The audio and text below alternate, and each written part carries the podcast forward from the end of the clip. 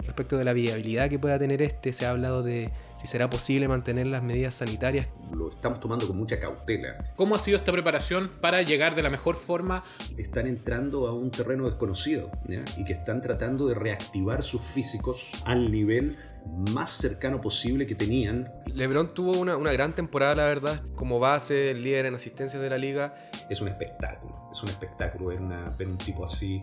¿Tú crees que en playoff, por ejemplo, Yanis va a mantener ese buen ritmo de tiro exterior, buenos porcentajes de tiro exterior? Esas distancias que tienes en la temporada regular, esa fracción de segundo, en playoffs desaparecen